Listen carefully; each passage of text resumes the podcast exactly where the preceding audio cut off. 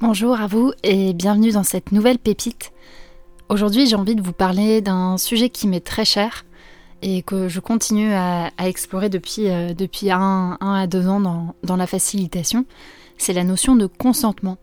Alors je vous recommande aussi de réécouter la dernière pépite sur la régulation, sur le système nerveux, sur honorer sa capacité parce que pour moi il y a un lien qui est extrêmement clair entre notre capacité à savoir ce dont on a besoin et à consentir ou non à des activités en facilitation. Donc le, côté plutôt prendre soin de soi et réfléchir à ses besoins et poser ses propres besoins, ça ça va être plutôt évoqué dans la précédente pépite, honorer sa capacité. Et là, dans cette pépite, j'ai envie de vous parler de comment est-ce qu'on facilite ça dans un groupe pour les participants.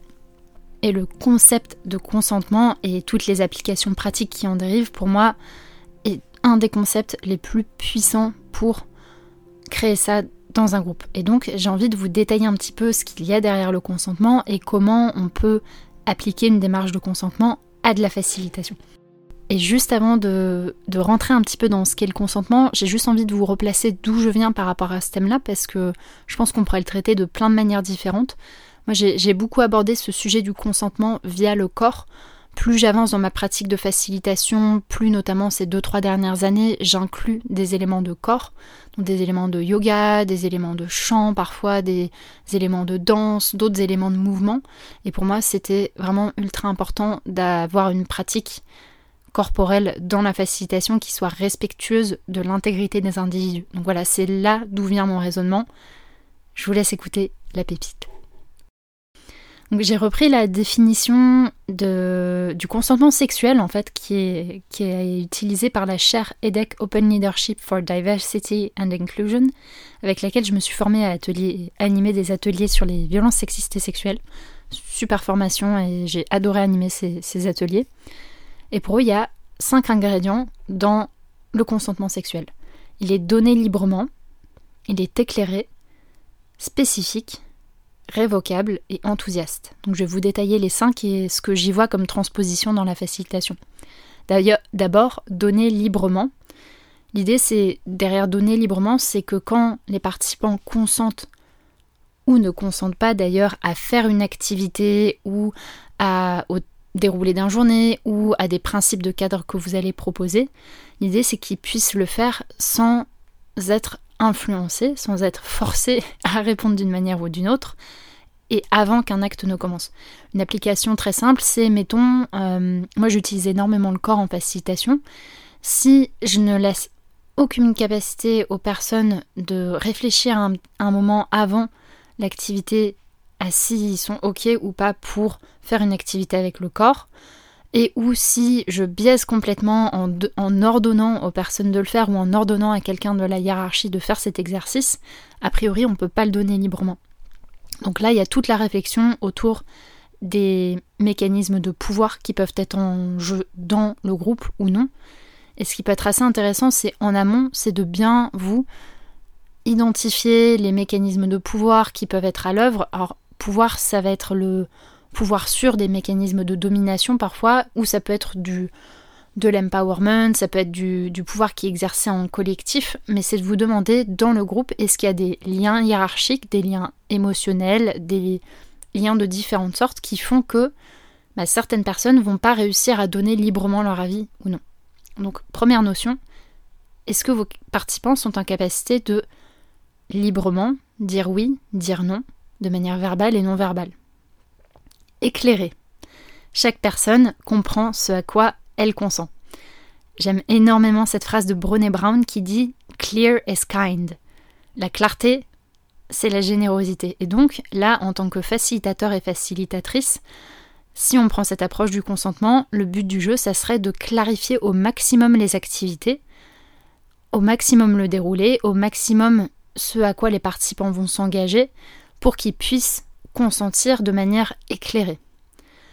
Typiquement, si on emmène, euh, sais pas, les participants dans une journée de team building qui va se dérouler au vert, la manière de garantir un consentement éclairé, ça va être de donner aux participants quelques informations sur ce qui va se passer. Est-ce qu'il va y avoir des activités sportives? Est-ce qu'il va y avoir des activités où potentiellement on va devoir être en lien les uns avec les autres, discuter, travailler?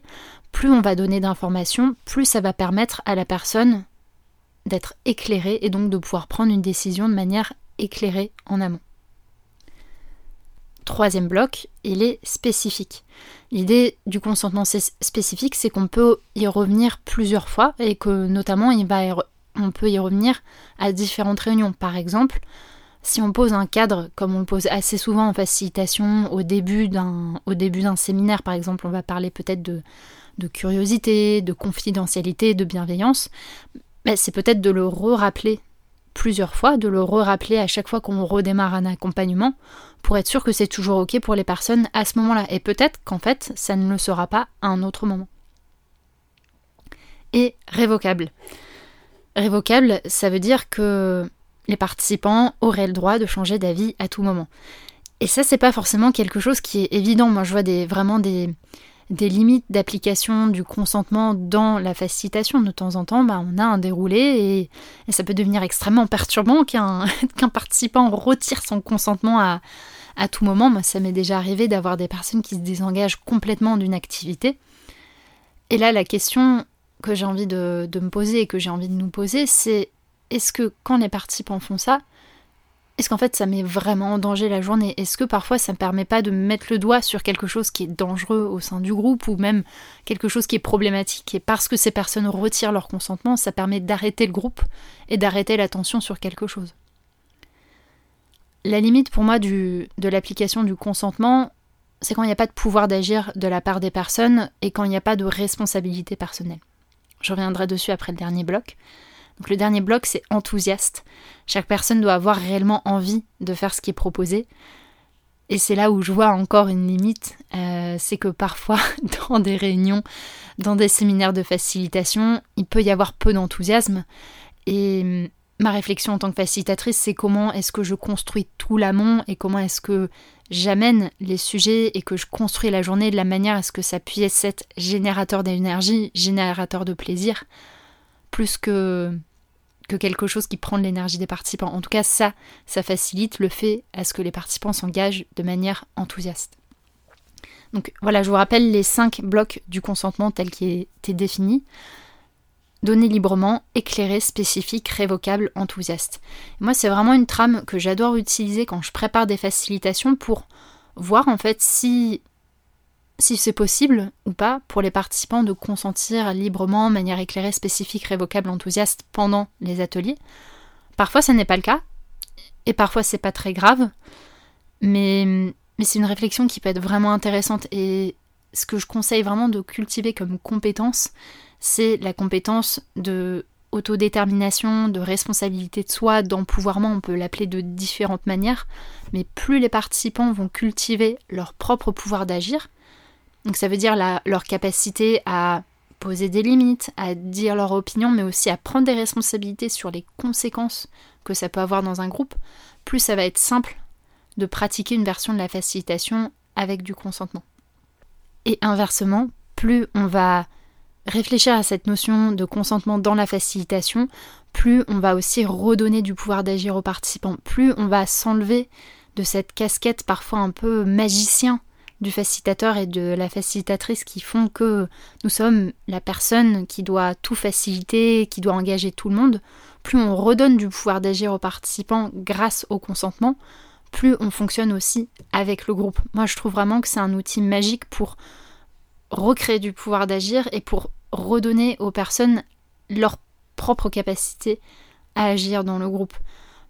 Et je l'ai vraiment remarqué dans, les groupes, plus je prépare des facilitations avec cette vision, avec cette échelle du consentement en tête, plus finalement je donne de liberté aux participants, parce que c'est à ça que ça revient, plus j'ai des participants qui en retour sont engagés et qui, bah, qui prennent le pouvoir, parce que finalement ils l'ont et que je prépare la facilitation de manière à ce qu'il est. Et parfois, quand je fais quelque chose qui est beaucoup plus restrictif, où il y a beaucoup moins de liberté, beaucoup moins de capacité des participants à dire oui, à dire non, à être d'accord, à ne pas être d'accord, bah c'est là où parfois j'ai des participants qui se désengagent des participants qui ne s'intéressent pas parce qu'on leur a pas demandé leur avis, qu'on leur a pas laissé la possibilité de faire autrement.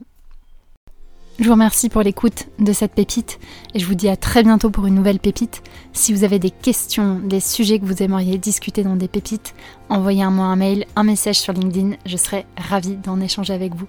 À tout bientôt.